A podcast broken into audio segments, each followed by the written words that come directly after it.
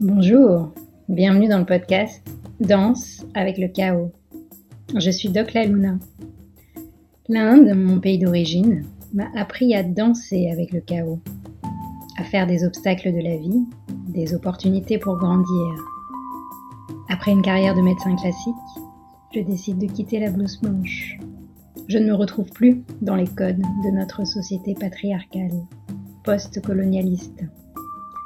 Les sujets qui me passionnent se réapproprier les sagesses de son corps, de ses sens, de ses cycles, écouter les messages de son âme, incarner sa mission de vie et sa puissance, contribuer à partir d'un espace de guérison et d'alignement, être au service de la vie, déployer sa vision intégrative, incarner sa spiritualité dans ce monde.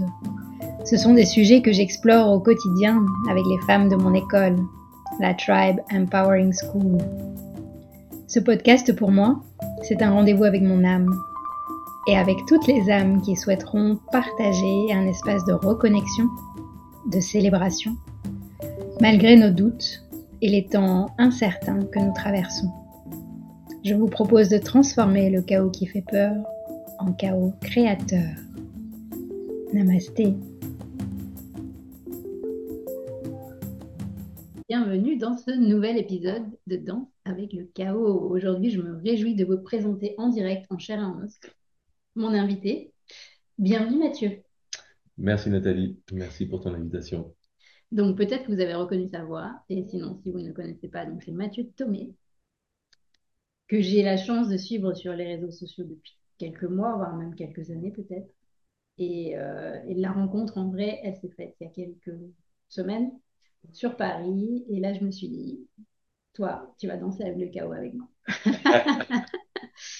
Mais avant de plonger dans tes expériences, dans comment tu danses avec le chaos et qu'est-ce que tu en fais, la première question, c'est le rituel dans le podcast. C'est est-ce que tu pourrais nous faire vivre une expérience, nous guider pendant une minute sur qu'est-ce que tu fais quand tu sens que tu rentres dans un chaos?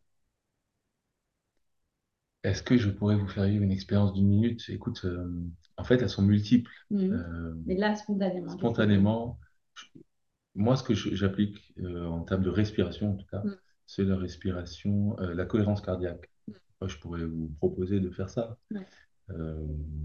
Mais c'est pas très original, hein, on est d'accord? Donc pendant une minute, on peut le faire. La cohérence cardiaque, c'est d'inspirer et d'expirer sur un temps donné pendant, euh, enfin moi je le fais pendant 20 minutes euh, et je fais des, des inspirations et des expirations de 8 secondes Mm. au début et ensuite euh, j'inspire pendant 8 secondes et puis je vais expirer pendant 24, 32, parfois 40 secondes puis Mm. je réinspire et voilà donc je donne plus de temps à l'expiration qu'à l'inspiration une fois que je sens que je, je me suis posé, que mes pensées sont calmes, que je suis bien connecté à mon corps. C'est ce que je fais maintenant. On pourrait le faire maintenant, mais je vais devoir euh, compter des secondes, Ouais. comme tu C'est veux. comme, c'est comme tu le sens. Euh, Allez, Let's go. donc je vais compter les inspires et les expires, et on va le faire sur 8 secondes. Est-ce que c'est OK pour toi, Nathalie? Ouais, parfait. Inspirez, expirez,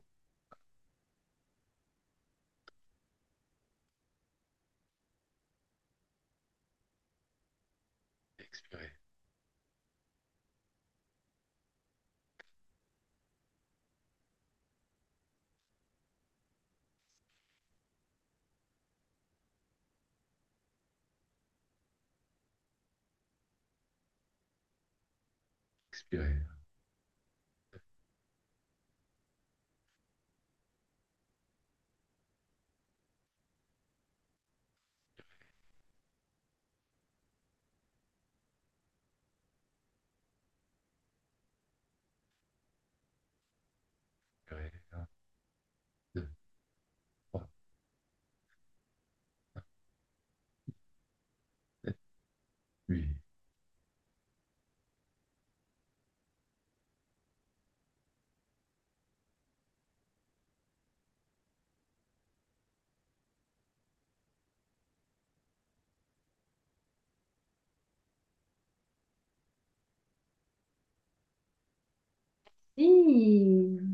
J'utilise une application Mhm. qui me permet de ne pas compter parce que c'est difficile de compter, inspirer, expirer ou de compter Mhm. dans sa tête, sinon je suis vraiment dans les chiffres, quoi. Oui, puis c'est souvent intéressant d'avoir quelqu'un qui te guide. Mm. Du coup, euh, Ouais, du coup, tu lâches prise. ouais.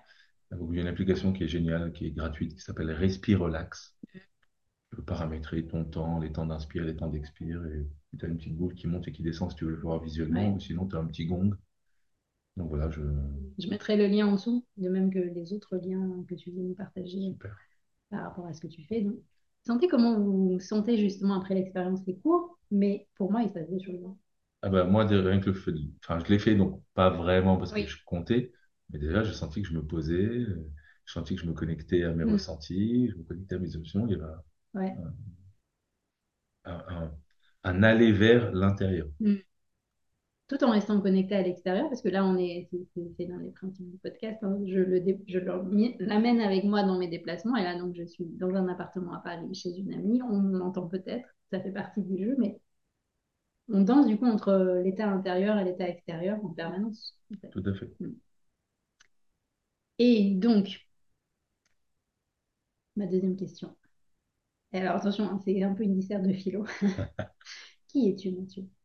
Wow. Le premier réflexe, c'est de dire ce que je fais. Oui, Hein, c'est un peu la, la norme, quoi. ouais. Mais je vais résister et je vais essayer d'aller sur qui je suis.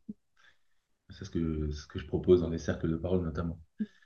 Euh, ou ce que je vis là, quoi. Euh, oh, je vais faire un petit pêle-mêle. Euh, j'ai 49 ans. Je suis né au Liban, donc j'ai une double culture, libanaise et française. J'ai grandi à Paris.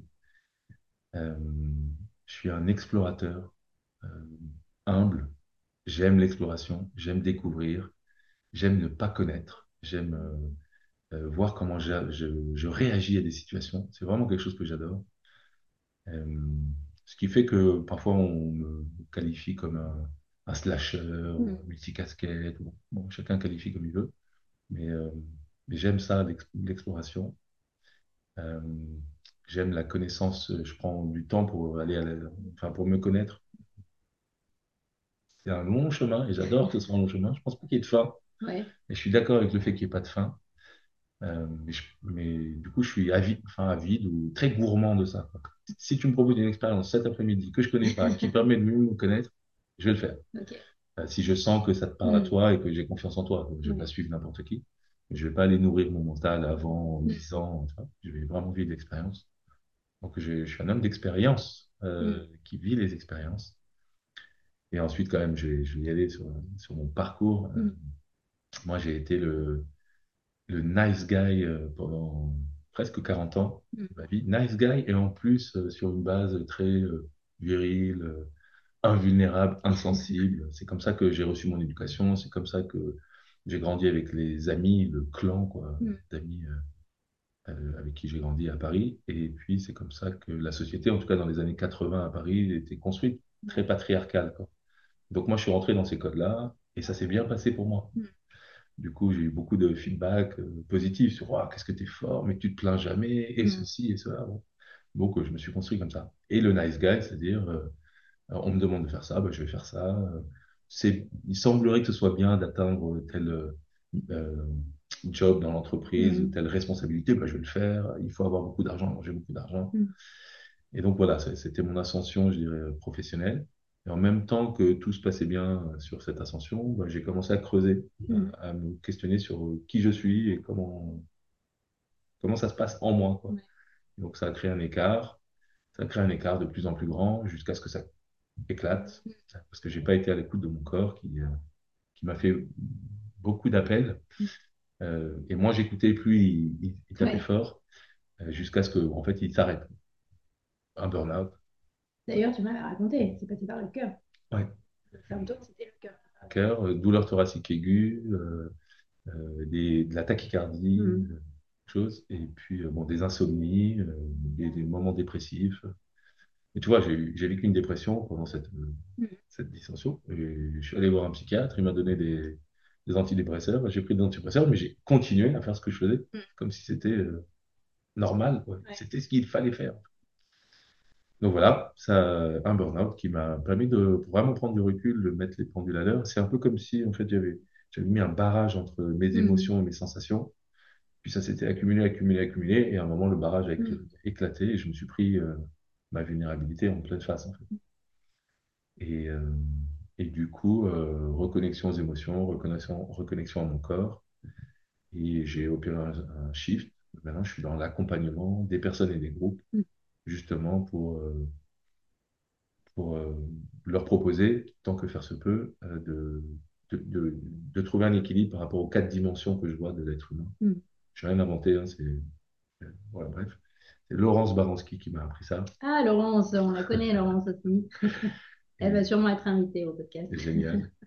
Et euh, donc, ça m'a beaucoup plu. C'est-à-dire qu'elle voit les êtres humains axés autour de quatre dimensions, qui sont la Mm. dimension mentale, la dimension physique. Ça, c'est un peu les dimensions qui, dans notre société, je trouve, sont hypertrophiées. Ouais. Euh, il faut avoir un corps solide, il faut euh, entretenir son corps, il faut bien réfléchir. Mais euh, moi, j'avais en tout cas oublié les autres dimensions, qui sont la dimension émotionnelle Mm. et la dimension spirituelle.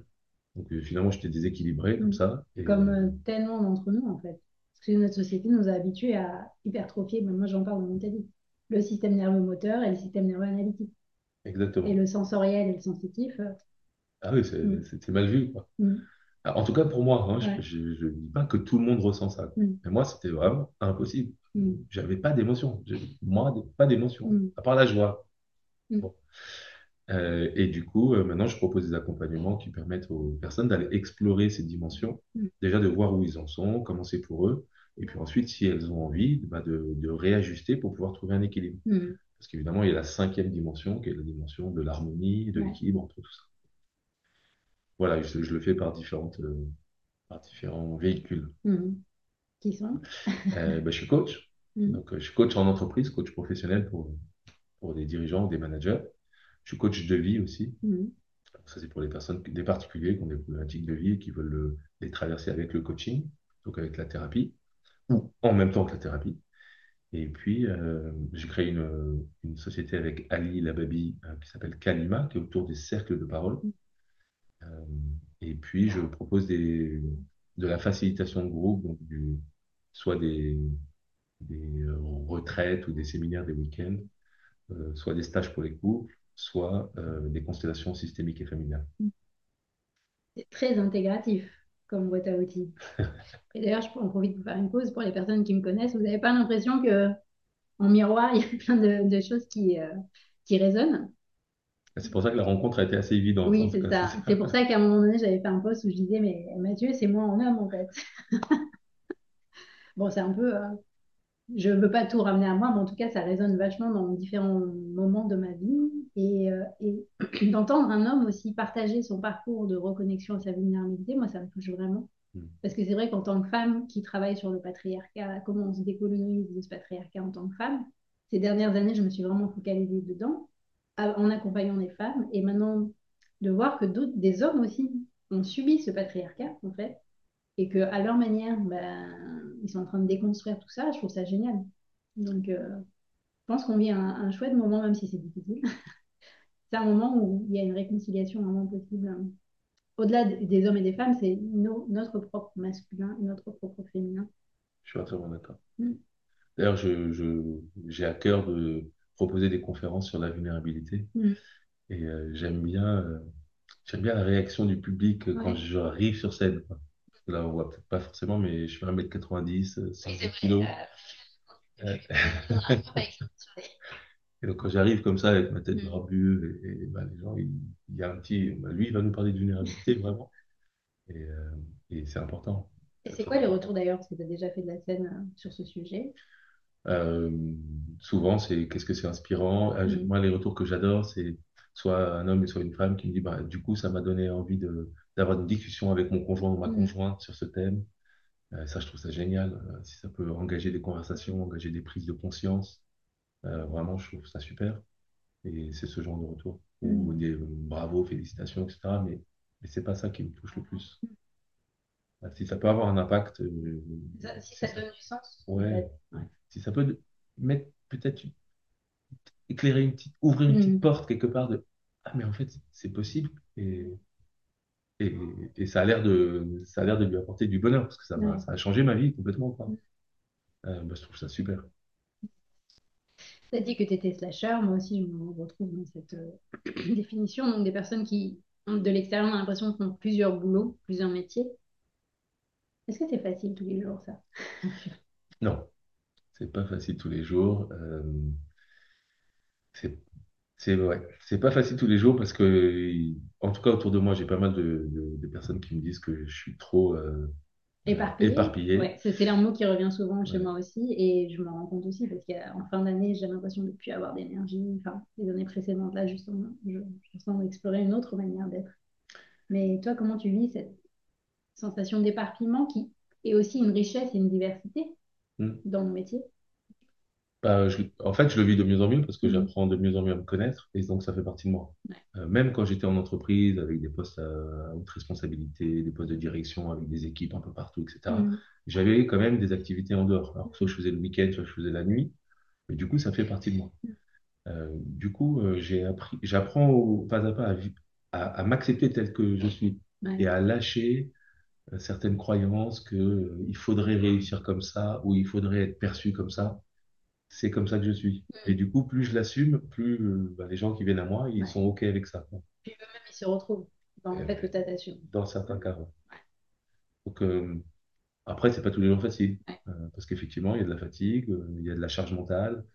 Et c'est vrai que le matin, quand j'allume mon ordinateur, si je suis pas bien organisé, je peux vraiment partir dans, dans tous les sens en Ça, quelques demande, minutes. ça demande de l'organisation et de la structure, ouais. c'est ça? En fait, j'ai des... Moi, je m'organise de cette façon. J'ai des plages qui sont dédiées à certaines tâches Mhm. et j'ai des plages qui sont ouvertes. Ouais. Et du coup, là, c'est libre cours. Freestyle. Freestyle complet. Mhm. Et j'essaie de pas avoir plus que 8, 9 projets en même temps. Ouais.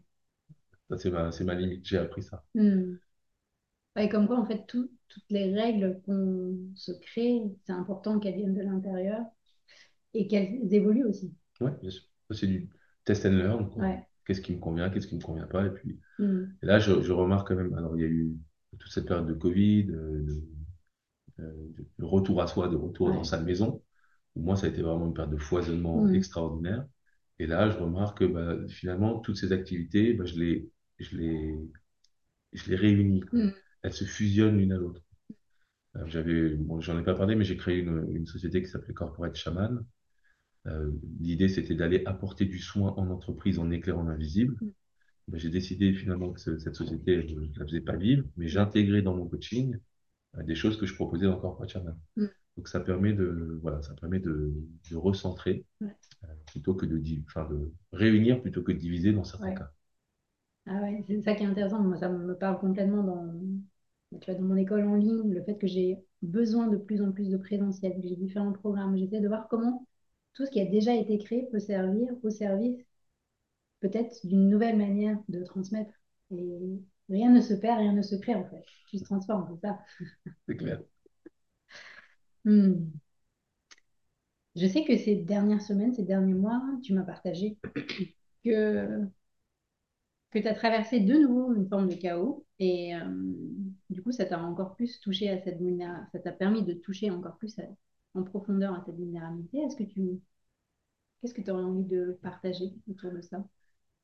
Euh, ce que je peux partager, c'est que oui, ça a été très difficile. Euh, c'était début octobre. Euh, il y a eu des signes avant-coureurs, un peu d'insomnie, difficulté à dormir, donc une fatigue qui s'accumulait, un peu de difficulté à, à rester euh, focus sur ce qui me semblait être important, donc un peu d'éparpillement aussi.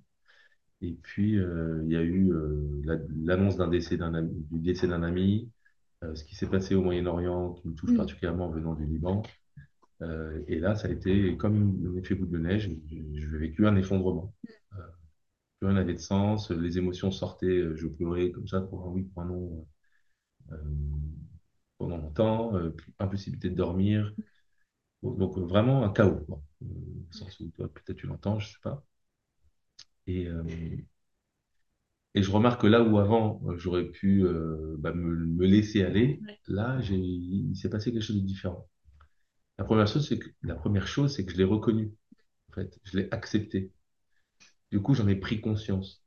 Si je passe à, à- à- à côté, si je fais comme si ça n'existait pas, bah, puisque ça n'existe pas, je vais faire comme si c'était pas là et donc Mm. je ne vais pas agir dessus.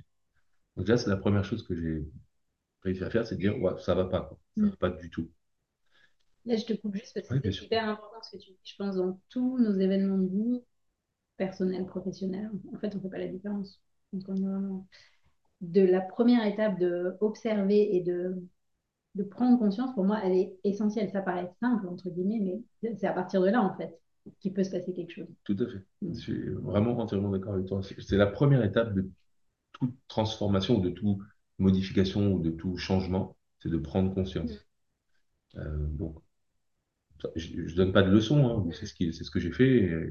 C'était la première étape. Et ensuite, j'ai mis en place une stratégie c'est à trois niveaux. C'est-à-dire, euh, moi, je, je, je pense qu'on est tous reliés, que tout est fait de relations. Donc, je me suis dit, OK, comment je peux me mettre en relation avec moi? Mm. Donc, j'ai appliqué une petite routine, comme ça, euh, j'ai des routines matinales, mais ça, elle était particulière. Donc, euh, les 20 minutes de respiration. Je me réveille, un verre d'eau. Première information que je donne à mon corps, c'est de l'eau. Euh, ensuite, 20 minutes de respiration euh, en cohérence, cohérence cardiaque 8-8 avec bon, des jeux sur les 8-8. Ensuite, euh, guitare et chant. Je commence à apprendre, ça, enfin, ça fait deux ou trois ans. Et ça, ça, me- ça me nourrit l'âme, en fait. Et sans être dans un truc de performance, d'âme. euh, juste, euh, voilà, je vais entendre des- de la, de la musique, les vibrations de la Mm. musique et entendre ma voix. Ensuite, du sport, Mm. euh, un peu high intensity, Cardio, quoi, ouais. ouais, cardio, parce que ça me fait du bien. Mm. Et ensuite, douche froide, glacée. Ça, c'était une façon pour moi de me mettre en relation avec moi Mm. par rapport à des choses qui me semblent être importantes et qui démarrent la journée, même si le reste de la journée, j'annulais tous mes rendez-vous, je restais en jogging à la maison Mm. et je regardais par la fenêtre. Ça, ça me permet d'ancrer quelque chose. Tu crées des repères, du coup, Exactement. intérieurs par rapport à la météo du monde. Exactement. Et dans les phases de respiration, euh, parfois les pensées n'étaient pas Mm. très euh, lumineuses. hein. Ouais. Mais c'est OK, je l'acceptais, ça faisait partie de. Donc ça, c'est euh, comment je me mets en relation avec moi. Ensuite, j'ai une autre petite. euh, je ne le faisais pas tous les jours, mais euh, je prends une feuille de papier je découpe en quatre, Mm. pour me connecter à mes émotions. Je pars du principe, euh, en simplifiant, qu'il y a quatre grandes familles d'émotions, Mm. la colère, la peur, la tristesse et la joie. Et dans chaque case, je mettais ce qui me connectait à cette émotion. Qu'est-ce Mm. qui me met en colère? Sans jugement, sans essayer de trouver des solutions, juste pour le faire sortir. Mm. Et puis le faire sortir euh, par l'écrit. Euh, moi, j'écris plus beaucoup, maintenant je tape, Mm. je tape beaucoup à l'ordinateur ou sur le téléphone, tout ça. Mais là, le fait d'écrire, bah, c'est, il y a quelque chose qui se passe dans le corps aussi. Mm. Euh, donc j'écrivais qu'est-ce qui me met en colère, qu'est-ce qui me met en joie, qu'est-ce qui me fait peur, euh, qu'est-ce qui me rend triste. Et ça me permettait de le sortir et d'en prendre conscience aussi. Ouais. Ça, c'est des choses que je faisais avec moi-même. Ensuite, j'ai identifié, euh, enfin identifié, oui, j'ai identifié trois, trois, quatre personnes, pas plus, euh, avec qui je pouvais avoir des, des relations. Ce qui était important pour moi, c'est qu'on me donne pas de conseils. Mm. Euh, C'est qu'on me dise pas ce qu'il fallait, faire ou Mm. ce que j'aurais dû faire ou pourquoi je fais ça, ça, mais juste qu'il y ait de l'accueil inconditionnel de, de ce que je vis.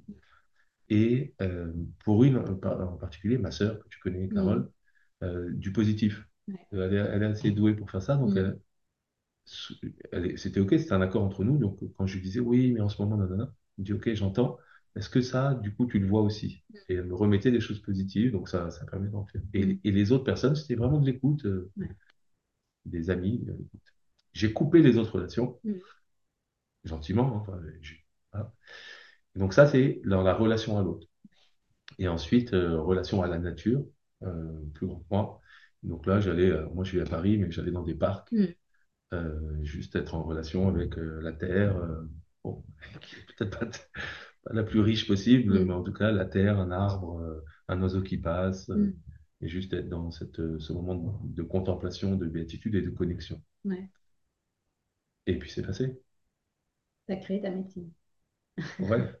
Alors, c'est intéressant, ces trois niveaux, je les utilise aussi et je pense que je le trouve vachement dans les discours de beaucoup de personnes qui sont dans l'écologie. Euh, c'est comment je prends soin de moi, des relations avec moi, moi-même, la relation avec les autres, comment je les nourris et avec la planète. C'est vraiment ça. Le- bah, ouais. Ce que j'ai fait aussi, c'est que j'ai annulé beaucoup de rendez-vous. Ouais. J'ai créé de l'espace. Ouais. Créer de l'espace pour m'autoriser à Mm. ce que ça aille mal, je sais pas comment dire, mais à traverser ça. moi, je trouve ça super courageux et euh, merci de le partager. Parce que tu sais, avec le, dans le développement personnel et la médiatisation du développement personnel, on a une forme de dictature que quand on parle de psychologie positive, il faut qu'on soit bien toujours, tu vois. Et du coup, quand on ressent une émotion négative, déjà, j'aime pas ce mot. Pour moi, il y a des émotions agréables et désagréables et qu'on a besoin de toutes. D'ailleurs, j'en parle dans mon spectacle et je fais vivre une expérience pour qu'on accueille toutes nos émotions. Parce qu'on en a besoin. Ah bah, c'est vital, en fait. Et là, euh, du coup, de déposer ça, en fait. Et en plus, tu nous as donné ta méthode, donc à la limite, vous pouvez l'appliquer si vous sentez que vous êtes dans un, un moment de chaos. Euh, je trouve ça super puissant. Et euh, bah, c'est ça la vulnérabilité, quelque part. C'est-à-dire, c'est pas beau tous les jours, hein. Euh, mais qu'est-ce, comment je fais pour accueillir et traverser et me laisser traverser? Hmm. Je pense que si, euh, tu vois, si on était plus nombreux à, s'ouvrir à... Bah, c'est ce que je te disais, parce qu'on s'est vu à, à la fin de ce moment un peu noir pour moi. On s'est vu dans un événement, il y a mm, plusieurs personnes, et, et tu m'as demandé, comme souvent, enfin, les gens te demandent comment ça va? Je te dis, bah, pas très bien. Et lui, je t'ai raconté. Et puis, il y a d'autres personnes qui étaient avec nous, et j'ai raconté aussi. mm. Parce que c'est une chose d'aller faire des conférences sur la vulnérabilité, de dire, moi, je l'accueille, et puis c'est une autre chose de, de de le vivre, en fait, de Ouais. l'incarner exactement comme tu Mm, dis. Et donc, oui, j'ai vécu un moment plus vulnérable que d'autres. mm, Et je suis heureux de le vivre, et je suis heureux de le dire, et je suis heureux de sortir de cette croyance que tout va bien tout le temps. Moi, je suis un battant. Euh, il y a Euh, jamais, ça tremble jamais. Il y a jamais un moment où, où, où ça, euh, ça fluctue ou je sais pas. Non, en fait, c'est, encore le patriarcat. Ouais, non, mais en plus, j'ai tellement vécu là-dedans. Mm, Ça m'a tellement causé de tort. J'ai tellement, euh, je me suis fait mal. J'ai fait mal mm, à des relations. Je n'ai pas fait mal aux gens parce que je n'étais pas, mm, pas violent, mais les relations mal vécues ou, ou, ou qui, qui causaient du tort, en fait. mm. Euh, et donc, j'ai vraiment envie de sortir de ça. Ouais. Mm. Merci pour ton partage. J'espère que ça, ça viendra vous toucher à un endroit qui est juste pour vous et ça va ouvrir la vie. J'aimerais ajouter un truc qui, m'a semblé être important. Il y a certaines personnes à qui j'ai partagé Mm, pendant ces quatre semaines que j'ai vécues difficiles. Et, euh, et ça n'a pas été. Enfin, et elles n'ont pas répondu mm, favorablement. Tu vois, elles ont un peu disparu. mm, Et ce que je voudrais dire, c'est que ça ne parle pas de moi, ça parle de leur capacité à recevoir cette information à ce moment-là. mm. Et ça, ça me permet de conserver le lien, de conserver l'amour, parce que c'est forcément, enfin, c'est des personnes avec qui j'ai des liens Mm. euh, forts, et, et de pas leur en vouloir, en fait, et pas de commencer à me flageller Ouais, ou ouais. de les, ouais, Ouais, ou ouais. ah bah, on peut pas compter sur les Mm, autres, euh, ouais, ces croyances de euh, quand tu es dans la merde, tes amis ouais, disparaissent, tout ça. C'est pas vrai, en fait, c'est juste, est-ce que, moi, je suis pas capable de tout recevoir tout le temps de tout le monde? Exactement. Euh, Mm. Et, et est-ce que c'est facile de dire à ce moment-là à quelqu'un, écoute, euh, tes problèmes, moi, ils viennent me peser plus que truc, donc je Et peux pas. que ça réveille chez eux une zone qui est prête à sortir justement d'un confort, de chaos, et qu'ils ont besoin de créer leur bulle, d'aller voir ce qui se passe. Et peut-être que dans, dans quelques semaines, euh, ça va reconnecter. Et au contraire, vous allez vous dire, putain, on a traversé la même chose. Mais, mais ça a déjà eu lieu. Ah bah voilà. Euh, on a des conversations de Mm.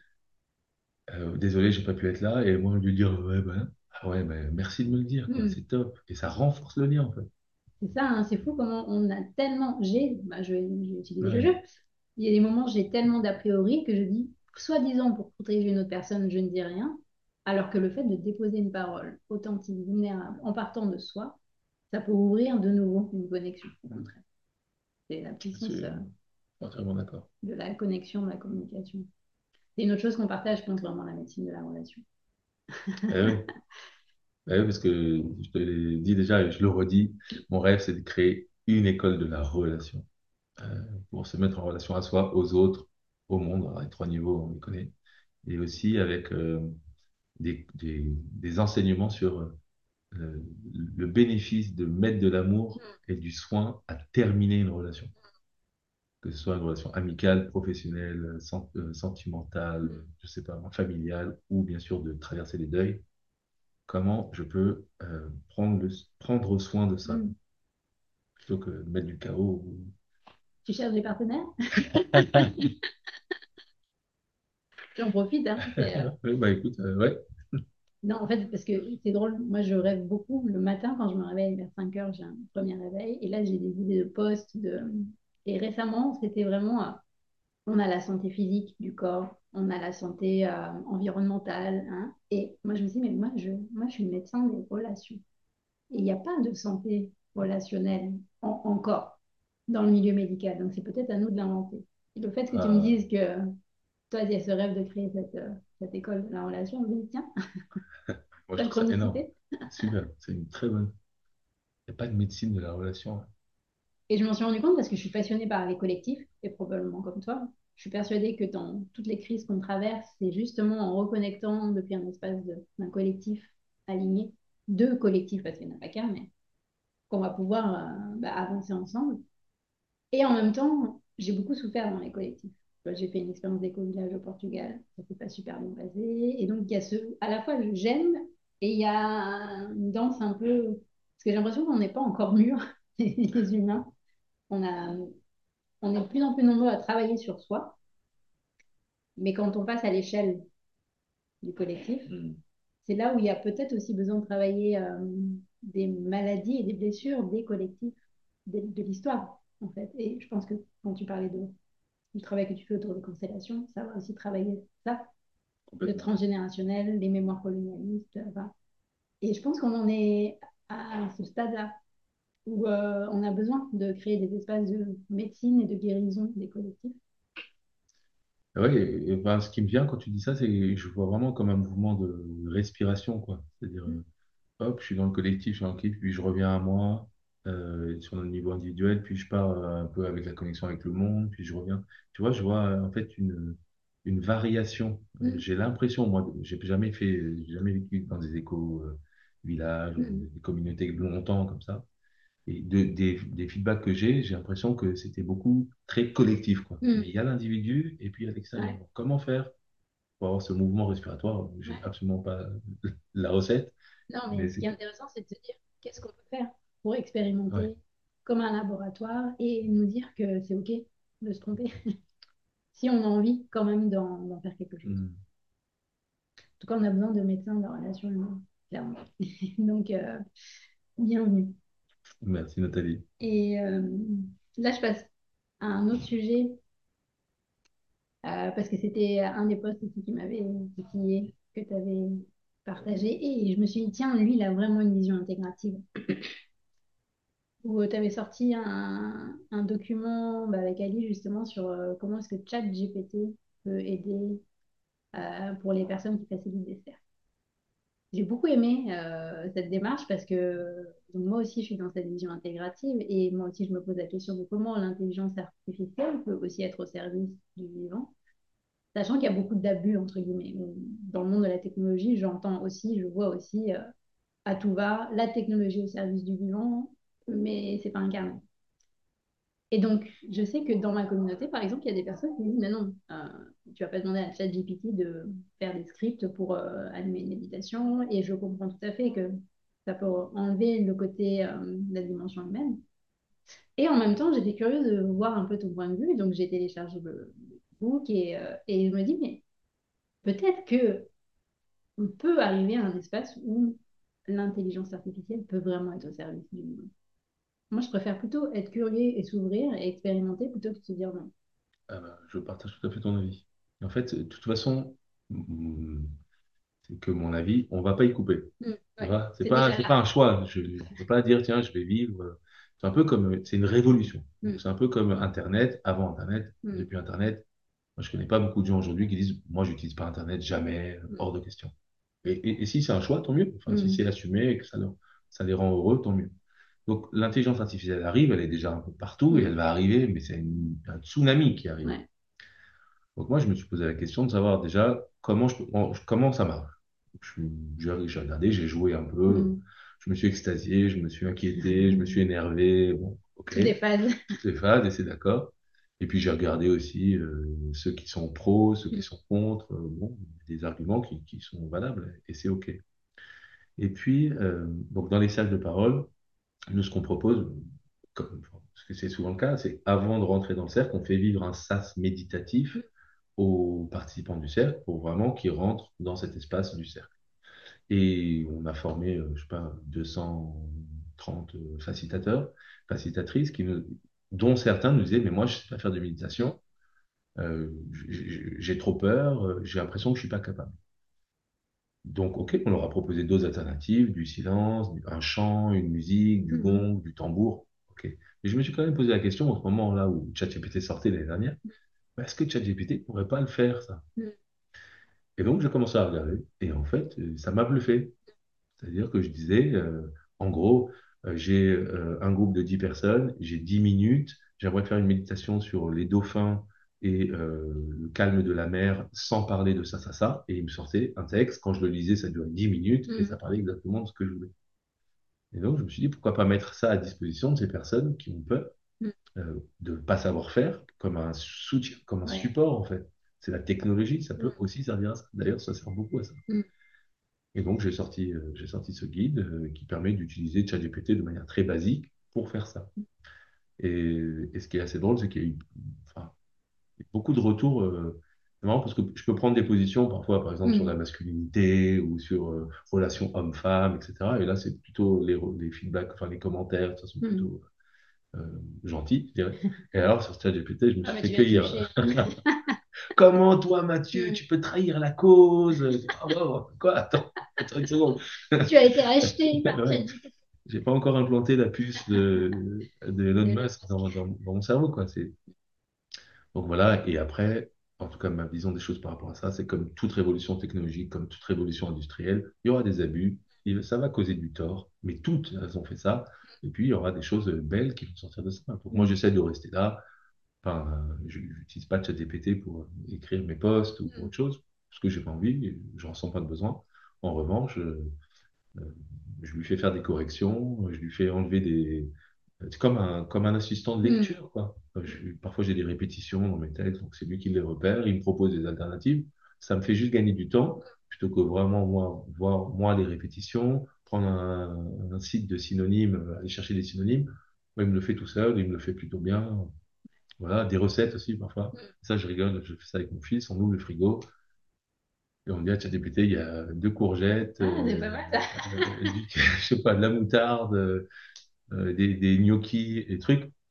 On saurait très bien le faire, mais Mhm. on trouve ça drôle que Ouais. un outil comme ça nous dise, bah, faites ça, ça, ça, ça. Et parfois, il Mhm. nous crée des trucs qui sont marrants, quoi. Donc voilà, c'est, ma vision des choses. euh. Ouais, ben, c'est une vision que je, je partage aussi, puisque dans, tu vois, le sous-titre de mon spectacle, c'est ça, activons nos huit intelligences naturelles que l'IA n'a pas. Parce que comme elle est là et qu'elle peut être à notre service, pour moi, le plus important, c'est pas donner son pouvoir à l'extérieur, à l'IA, puisqu'elle est contrôlée aussi par des personnes extérieures qui ont des motivations extérieures. Mais si toi, tu sais nourrir à l'intérieur de toi tes besoins, ce qui est important pour toi, et que tu es dans cet empuissancement intérieur, après, à l'extérieur, tu peux faire appel à des outils qui peuvent euh, servir. Ah, mais je peut. suis entièrement d'accord. Entièrement d'accord. Ce qui, ce qui me fait réagir là, peut-être par rapport à ce que, enfin, enfin, euh, quand je parlais de la publication de ces posts et des Mm. réactions, c'est qu'en fait, je trouve qu'il n'y a pas suffisamment de goût pour l'altérité, quoi. C'est, c'est, tu penses pas la même chose que moi, mais c'est génial, en fait. C'est J'ai envie d'aller à ta rencontre. ces trois dernières années de confinement, déconfinement, j'ai été hyper triste de ne pas avoir des espaces. Et c'est là où même je pense que j'ai eu l'idée, mais je n'ai pas osé te contacter parce que je savais que tu animais aussi des cercles en ligne. Moi, j'avais besoin d'espaces où on pouvait avoir des gens qui sont pour, contre et être ensemble. Euh, Et c'est le, il y a une période, je trouve, là, qu'on vit, où c'est de Mm. plus en plus de division, de plus en plus de polarisation sur tous les sujets. ouais. Tu manges de la viande, tu manges pas de viande, tu vis à Paris, tu vis euh, en province, tu prends l'avion, tu prends Mm. pas l'avion, t'es un homme, t'es une femme, tout, en fait. Ben, moi, je trouve ça tellement dommage. Mm. Euh, j'adore rencontrer des gens qui pensent pas pareil que moi. J'adore ça. Et même des, des gens qui pensent des choses qui, me, qui me choquent, Qui viennent te réveiller à un Ah ouais, endroit, tu dis, tiens, il y a une opportunité d'aller voir ce que Ah c'est. ben ouais, comment c'est Mm. pour toi? Comment toi tu le vis? Est-ce que tu te rends compte de là où ça vient, Mm. ça vient? Est-ce que tu as hérité de ça? Est-ce que c'est des messages que tu as reçus de tes parents? Est-ce que euh, enfant, tu as vécu des traumas qui te... Je sais pas, c'est intéressant, quoi. Non, c'est clair. Euh, et puis, je veux pas trop être ce... Enfin, je suis pas pour donner des leçons, quoi. Euh, tu devrais vraiment pas faire ça, ou ça, c'est nul quand tu fais ça. Moi, j'aime pas ça. Ah bah, c'est un réflexe du patriarcat, hein. Voilà, Mathieu, il y a, il y aurait encore tellement de choses que j'ai envie d'explorer avec toi, mais ce serait peut-être l'objet d'un deuxième épisode. ou qui sait, d'une conférence co-animée sur la vulnérabilité, ou soyons fous. ou de l'école de la relation. Exactement. Et je suis sûre que vous aurez euh, plein de questions à poser à Mathieu, donc n'hésitez pas si vous en avez, ou partagez aussi votre ressenti de cette interview à mettre en commentaire sous la vidéo ou l'audio, et on se fera un plaisir de d'interagir avec vous, parce que c'est ça aussi, hein, la technologie, c'est au service des relations euh, avec des vraies personnes. Donc, euh, n'hésitez pas. Ouais. Et petite dernière question bonus pour la route. Qu'est-ce qu'on peut te souhaiter, Mathieu, pour euh, l'année à venir?